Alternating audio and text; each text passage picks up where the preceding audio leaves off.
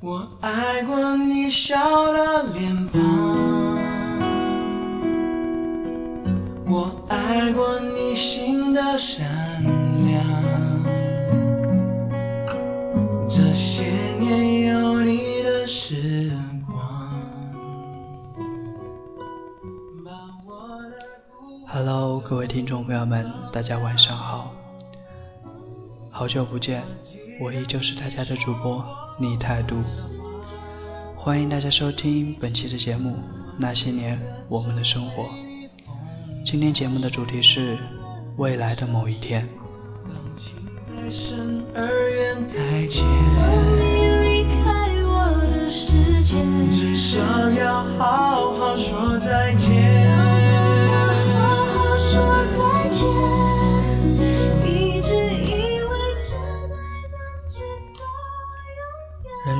多残酷，你就该有多坚强。现在让你难过的事情，许久回过头来看，都会觉得那不算什么事。你之所以会把痛苦看得那么重，是因为你经历的不够多。觉得难过的时候，不妨告诉自己，现在正是你蜕变的契机。十七岁，是所有小说里描绘最美好的年龄。只是这时的你觉得书本里的那些都是在扯淡。你除了面临升学的压力，还得面对许多的无可奈何。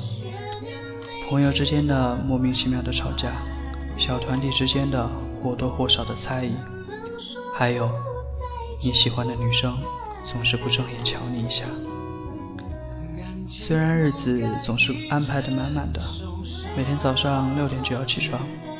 到晚上，你还是守着手机跟朋友聊得很晚很晚。你尝试发短信给你喜欢的那个女生，没想到她居然回了。你形容不出自己有多么的开心，斟酌再三，又给她回了一条信息。只是五分钟后，你没有得到回应，你就开始坐立不安。你给自己找他一定是在忙，没有看到之类的借口来安慰自己。慢慢的，又是五分钟过去了，你觉得这五分钟简直跟一节物理课一样漫长。于是你把手机调成静音，为的就是想要下次假装不经意的看到他回的短信。设置完你就后悔了，你发现你根本没有把手机放在一边不去看他。你像一个强迫症病人，过十秒钟就打开手机看一眼。你终于等到了他的回信，虽然他回答的是那么简单，但是你却如释重负，心都要飘起来了。第二天，你早早的起床了，打开手机回味了一下，觉得今天一定是个好日子。没想到，好巧不巧。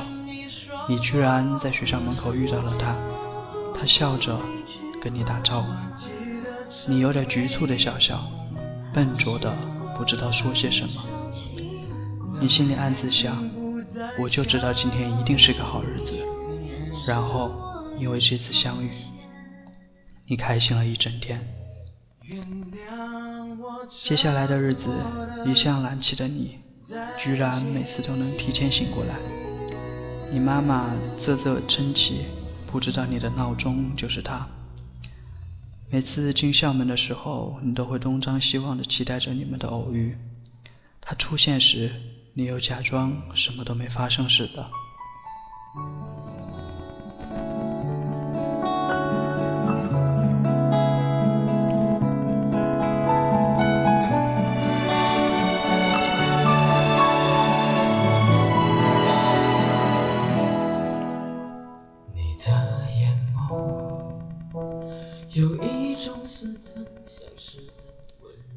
十九岁，高考完的夏天，你考得很好，他却考砸了，哭得很伤心。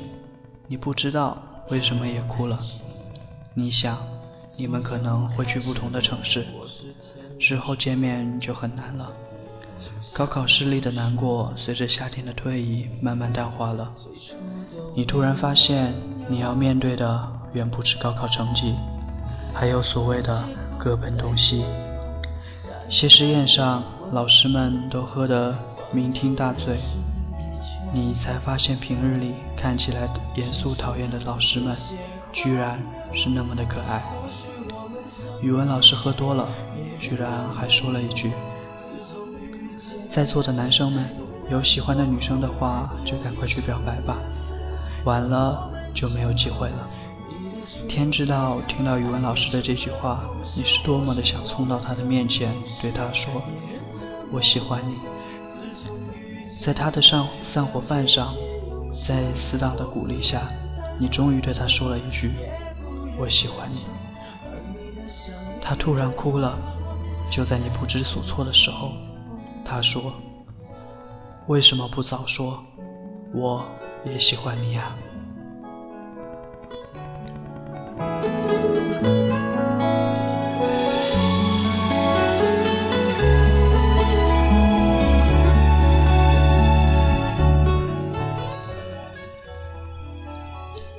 第一次牵手，第一部电影，第一个约会。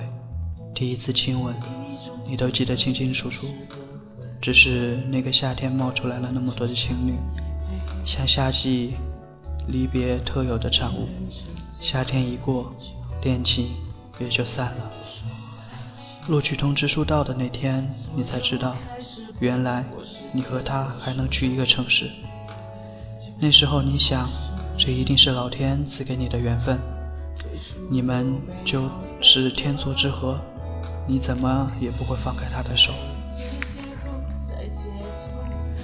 这个夏天，你跟死党喝醉了好多次，一起抱头痛哭，说着曾经在一起的岁月，说着将来要实现的梦想。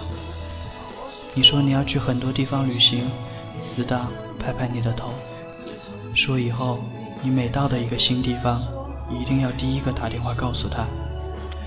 当然。还是在这个夏天，你们计划了要去好多地方，最后因为时间的关系，只去了几个。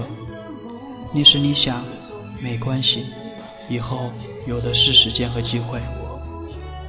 没想到，直到现在，你也没能去成那些你想去的地方。不过这个夏天里，你倒是做了很多以前没有做过的事，去看了艾薇儿、周杰伦的演唱会，然后度过了。整个戴在耳机上追赶自由的夏天。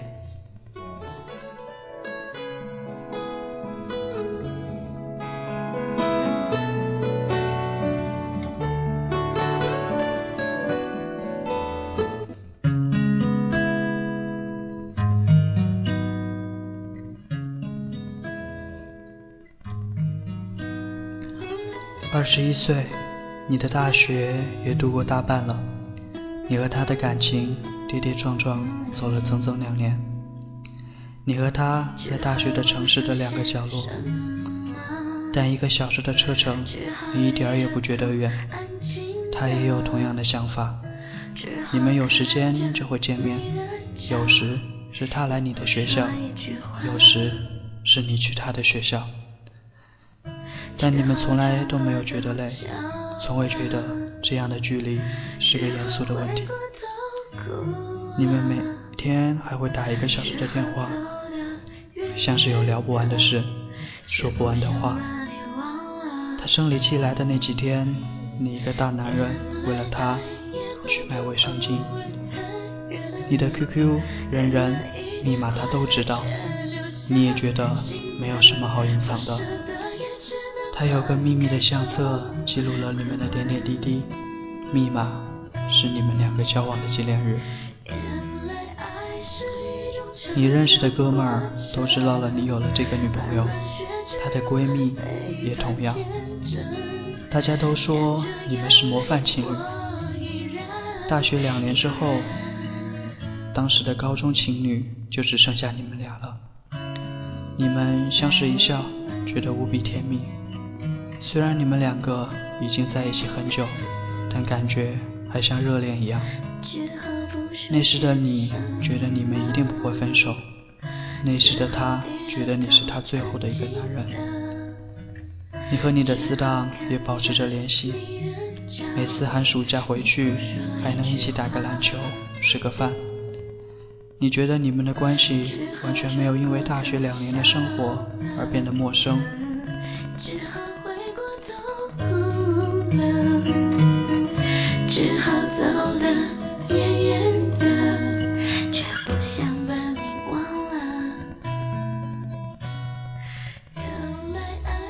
十二岁，你告别了大三，开始迎接新一轮的生活。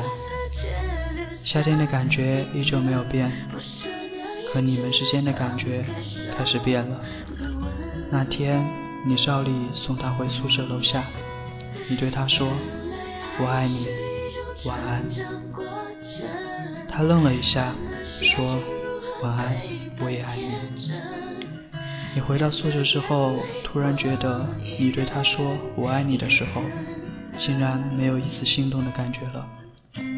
你们打电话的时间也越来越短，往往说不满半小时就觉得没什么话可说了。其实你也没有忙什么，挂了电话照样发呆而已。他也是，可你们就是不知道应该说些什么，最后只能一句“宝贝，我也爱你”，然后挂了电话。你突然觉得可怕。为什么“我爱你”这句话现在变成了你们聊天无话可说时的结束语了？你们每天的一个电话越来越像是例行公事，以前的“我爱你”说几遍都不够，就像有着说不完的爱，现在巴不得没话题的时候就说一句“我爱你”，挂断电话。明明在电话的另一边就是那个人，可你就是能感觉到有一些不一样了。争吵越来越少，感动却也越来越少，只是分开又像缺了些什么。你一次次的回想起你们之前在一起的日子，说不清是什么时候开始变的。现在的所有矛盾都被你用回忆化解。你告诉自己。这是你们恋爱时的一个瓶颈期，过阵子就好了。他依旧会定时上传照片去你们的相册，照片里的两个人看起来依旧甜蜜。某一天，你重新打开了这个相册，一张张照片往前翻阅，独自愣了很久，然后你再也没有打开这个相册。密码一直都没有改变，只是你却不再看了。就算打开了这个相册，你要找的那些东西也已经不在了。二十三岁，突然间就迎来了毕业，觉得毕业还遥遥无期的你没能准备好，就不得不迎来你学生时代的最后一个夏天了。这一天，你经历了更多的东西。也许是因为快要步入社会了，你的心里总是提不起劲来；也许是因为太多的朋友反目，太多的恋人分开，身边这样那样的例子让你触目惊心。你在校门口见到了他，那一瞬间，你觉得你回到了你们刚刚相遇的那一天，一切都没有变。就在你发呆的时候，他拍拍你的肩，问你在想什么呢？你这才发觉，时光在你们身上留下痕迹，虽然谁也看不见，但还是能感觉出时光在你们身上打磨的痕迹。改变了的，就是改变了。你早就不是当年的愣头青，用尽力气借着酒精才敢表白。他也不再那么羞涩，他变得更漂亮了，更加懂事了。可是你越发看不清楚他的眼神，其实他又何尝不是这样呢？他还是会乘一个多小时的公车到你这里，可是心里的期待变得越来越少。前阵子你的生日，他居然没能一下子想起来，等到看手机上的显示你的生日的提醒，才猛然醒悟。后来他想起来曾经有一天说。其实我们这几年走过来，爱不爱已经不是那么重要了。他不知道为什么把当时你半开玩笑的话记得那么的清楚。他明知道在当时的语境里你要表达的不是这个意思，可他就是止不住的反复的回想着这句话。突然，你们都迷茫了，对于你们的未来，也对于你们的感情。终于，你还是对他说：“不如我们分开一阵子吧。”他看着你说：“嗯，这样也好。”于是，你们在学校里拍下了最后一张合影。讽刺的是，照片中的你们一如既往的恩爱和甜蜜。那天你回宿舍之后，我还是忍不住哭了。哭过之后，你不知道哭的是你们的感情，还是那个已经远去的自己。还是在这一年，许久没有联系的死党突然联系你，他说他正在机场，马上就要赶往日本了。你笑着敷衍他说：“很好啊。”挂上电话的你惆怅若失。最后，站在你想去的那个地方的那个人，不是你。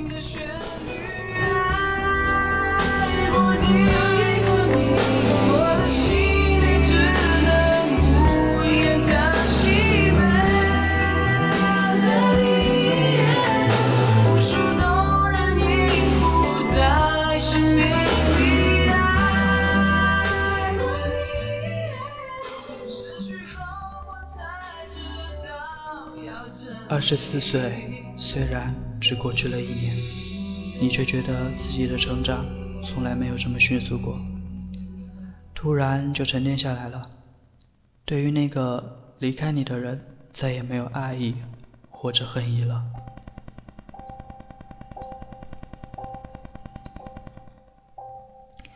好像不会谈恋爱了，生活平静的，却也不会觉得无聊。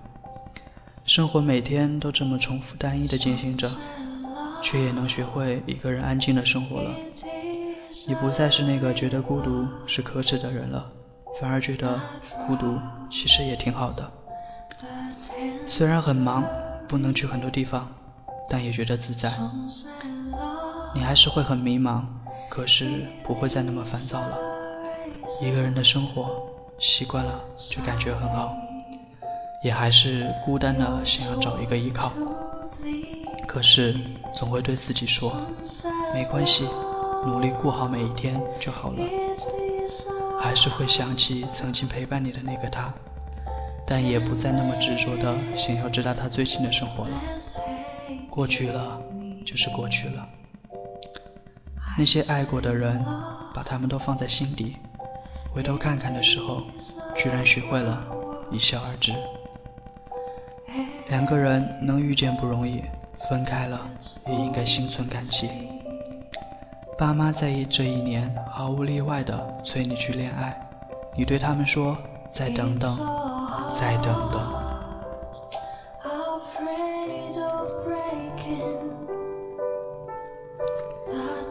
二十五岁，二十五岁这一年，你在常去的咖啡厅里偶然遇见你的前女友。你发现了他变得更加动人，更加成熟，但已经不再是你喜欢的那个他了。你终于见到了他现在的男友，原来对方并不起眼。你看到了他现在过得挺好，心里也没有了丝毫的涟漪，反而替他高兴。你终于明白，原来一直以为你太把自己当回事了，其实你离开了。他也能过得很好。总是在懵懵懂懂的时候遇见一个人，然后为了他犯贱了很多年。时间过去了，回头看看，其实只是你固执的在爱他。他笑着看看你，问起你怎么开始喝咖啡了。以前不是从来都不喝咖啡的吗？你对他说，这么久了，也该换换口味了。现在觉得咖啡挺适合自己的。他看着你笑出了声来，你也看看他笑着。他介绍完现在的男友，转身走出了咖啡厅。你们都没有想到要问对方的联系方式。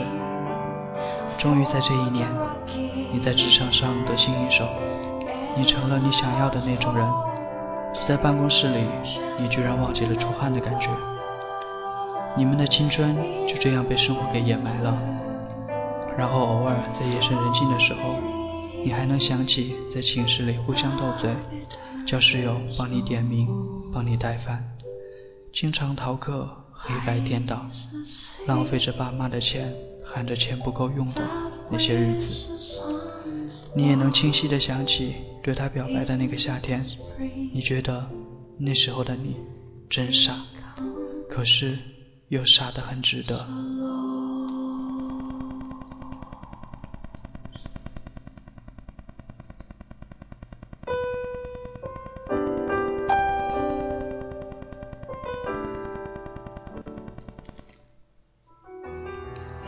终于，你发现，那个敢爱敢恨的你，就那么死在那个夏天了。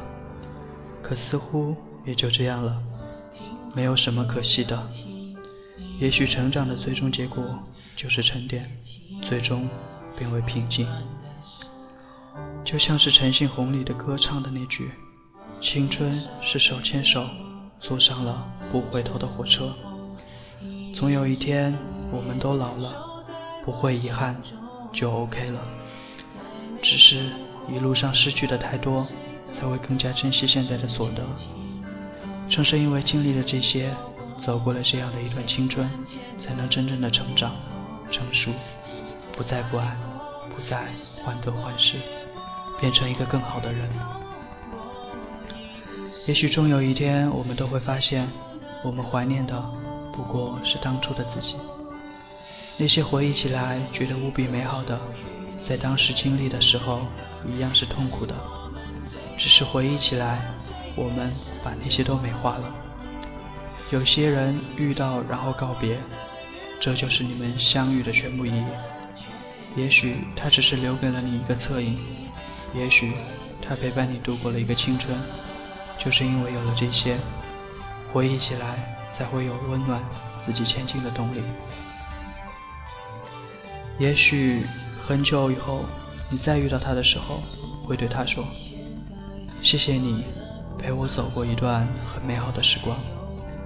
虽然我们没能一起走到最后，但是这样也挺好的。”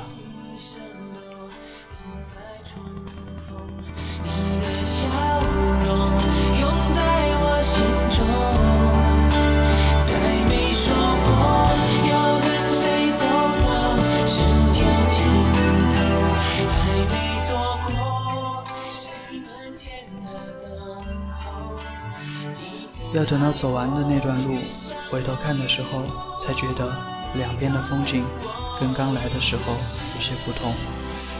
那些觉得过不去的，也许只是我们太倔强，不愿意改变；也许只是我们习惯了那些不该习惯的习惯。可是那些伤总会慢慢愈合，总有一天，这些人都会过去。唯一的前提就是。你要自己走过这条路，一直走下去。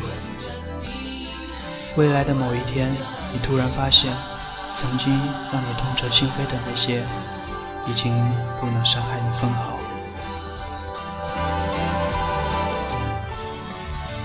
欢迎大家收听本期的节目《那些年我们的生活》。今天节目的主题是未来的某一天。